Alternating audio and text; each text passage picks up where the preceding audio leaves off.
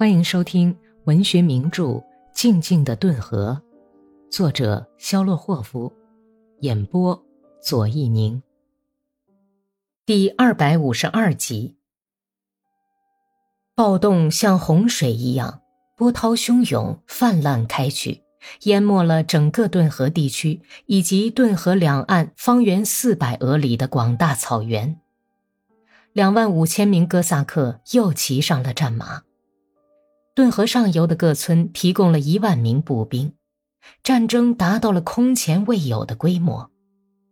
反革命的顿河军在顿涅茨河沿岸建立了战线，以掩护新切尔卡斯克，准备进行有决定性的战役。暴动扰乱了与白军对抗的红军第八军和第九军的后方，使本来就难于实现的控制顿河地区的任务变得无限复杂化了。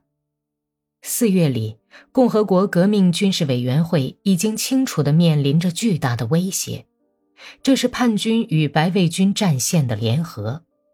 无论如何，要抢在叛军从后方把红军阵地吃光，并与反革命的顿河军会师以前，把暴乱镇压下去。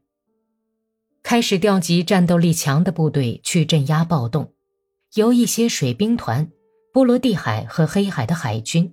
一些可靠的步兵团、铁甲车队和特别勇猛的骑兵部队组成了一支轻脚部队，把博古卡尔野战师的五个团全部从前线撤下来。他们拥有八千多人、几个炮兵连和五百挺机枪。四月里，卡赞和坦波夫的学生军已经英勇地战斗在卡赞斯克地区的叛军阵地上。过了一些日子。全俄中央执行委员会军官学校的队伍也开来了，拉脱维亚的步兵也在舒米林斯克附近与叛军厮杀起来。哥萨克由于缺乏战斗装备，急得喘不过气来。起初是没有足够的步枪，子弹也打光了，要靠流血牺牲去夺取枪支和子弹，要靠冲锋或者夜袭来夺取。他们也正是这样干的。四月里，叛军已经有了足够的步枪、六个炮兵连和将近一百五十挺机枪。在暴动刚开始的时候，维申斯克的军火库里存有五百万个空子弹壳。屈苏维埃动员了手艺最好的铁匠、钳工和制枪匠，在维申斯克建立了一个制造枪弹的作坊，但是没有铅，无法铸造弹头。于是，屈苏维埃号召各村收集铅和铜，把蒸汽磨坊的全部存铅和锡都征用了，派出骑马的信使带着简短的号召书到各村去散发。号召书上说：“你们的丈夫、儿子和弟兄已经没有子弹射击了，他们只能用从该死的敌人手里夺来的子弹射击。”请你们把家里的一切可以用来铸造子弹的东西都捐出来吧，请你们把封墨上的铅丝筛子卸下来捐献了吧。过了一个星期，全区里已经没有一座封墨上还装着有铅丝的筛子了。你们的丈夫、儿子和弟兄已经没有子弹射击了，于是婆娘们就把一切合用和不合用的东西都送到村苏维埃去了。曾经在那里打过仗的各村的孩子们，从墙上往下抠霰弹，翻开土地寻找炮弹片。然而，就连这项工作，大家的思想也并不一致。一些贫困妇女由于不愿意毁掉自己家里仅有的几件器具，被戴上同情红军的帽子逮捕起来，押到区里去。叫财主去毁坏封墨吧。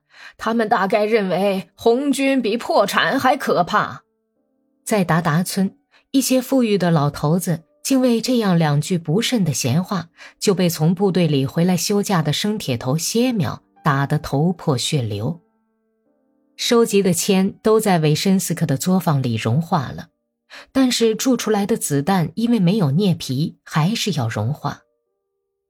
土法制造的枪弹在射击以后，铅块从枪膛里飞出去，发出奇怪的呜呜咕咕的叫声，也只能打一百或一百二十杀伤远。然而被这种铅弹打伤了是非常可怕的。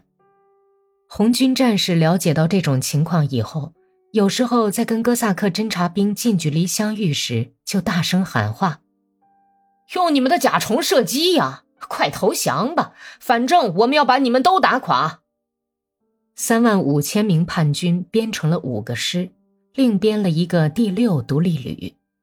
第三师由叶格罗夫指挥，在梅什科夫斯克、谢特拉科夫地区作战。第四师驻守在卡赞斯克、顿涅茨克耶、舒梅林斯克地区。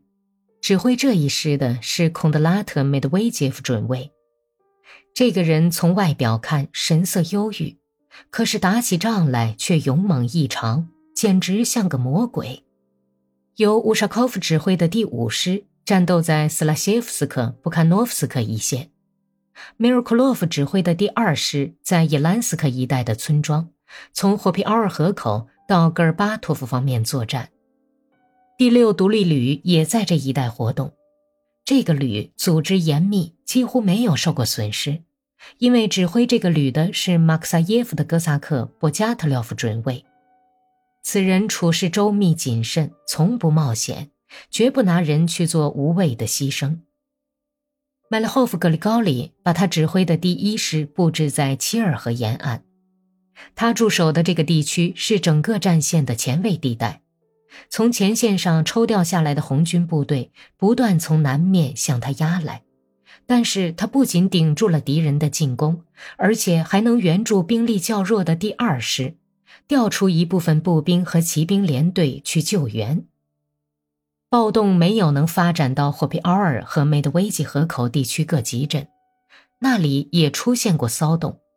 从那里来过一些急使，请求部队向布祖卢克和霍皮奥尔河上游推进，以便发动那里的哥萨克起来暴动。但是叛军司令部不打算冲到顿河上游地区的边界以外去。他们知道霍皮奥尔河地区的基本群众倾向于苏维埃政权，而且是不愿意拿起枪来暴动的。就是那些即使也不敢保证一定会成功。他们坦白地说，各村对红军不满的人并不太多，说那些残留在霍皮奥尔河地区偏僻村庄里的军官也都藏匿起来了。要想组织起大规模同情暴动的队伍是不可能的。因为上过前线的哥萨克们，或者待在家里，或者是跟红军走了，而老头子们则像牛犊子似的被关进了牛棚。这些人既没有力量，也没有先前的威望。乌克兰人聚居的南部各乡，红军把青年人动员了起来，加入了布古恰尔野战师，跟叛军打仗的劲头很足。暴动被封锁在顿河上游地区范围内，所有的人上自叛军司令部都越来越清楚地看到，想要长期保卫家乡是不可能的。早早晚晚，红军一定要从顿涅茨回师反击，消灭他们。